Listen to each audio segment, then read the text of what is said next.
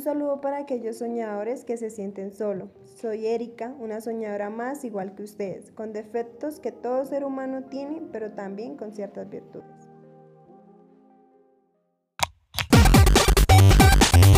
Prensa Escolar Benposta.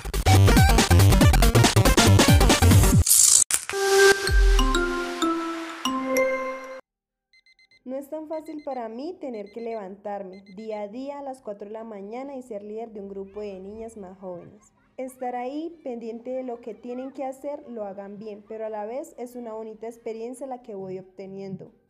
Les cuento que soy una chica que salió de su casa con 16 años de edad. Por motivos de riesgo tuve que trasladarme a la capital. Sí, yo era una chica de pueblo. Para mí esto fue muy duro tener que separarme de mis amigos y familiares. Llegué a un lugar muy maravilloso.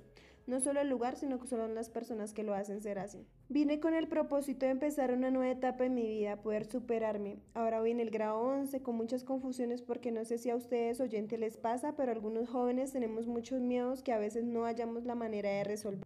Y precisamente cuando estamos culminando nuestro año escolar no sabemos a qué nos vamos a enfrentar. Si la vida nos cambia, si nos va a tocar muy duro, darla toda por lo que queremos, por lo que en realidad nos gusta, con lo que nos sentimos bien, con lo que nos apasiona en realidad hacer que no nos obliguen. Lo primero es pensar en nosotros, en lo que nos hace feliz y no darles orgullo a terceras personas, darnos orgullo a nosotros mismos, sentirnos satisfechos. Es normal que en estos momentos miles de personas se encuentren muy confundidas porque no saben qué hacer con su vida. A mí me pasa, tengo en mi mente miles de planes, metas, sueños y muchas cosas. Soy una chica que a pesar de sus dificultades no deja de soñar en grande, no deja de hacer lo que le apasiona a pesar de sentirse confundida. Ya estoy culminando mis estudios, estoy ansiosa por ir a la universidad, conocer nuevas personas y experimentar otro ambiente. Pero a la vez siento miedo de que no sea capaz. Como les contaba, estoy confundida, quiero ser ingeniera civil, me encanta. Pero he descubierto algo en mí. Pensé que no tenía dones, que no servía para hacer nada, pero poco a poco me he encontrado conmigo misma.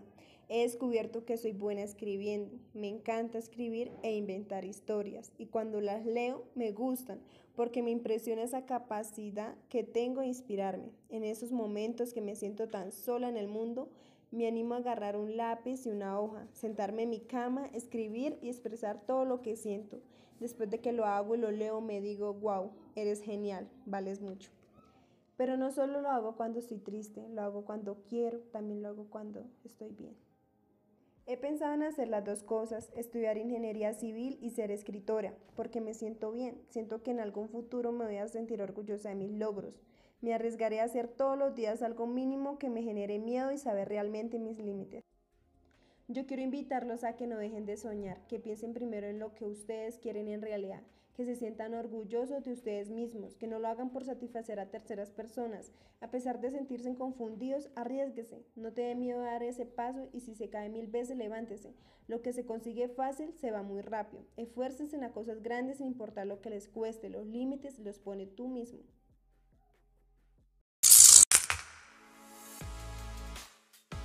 Prensa Escolar Benposta, un programa de educalidad. Esta fue una producción de Erika con su podcast La Niña de Muchos Sueños.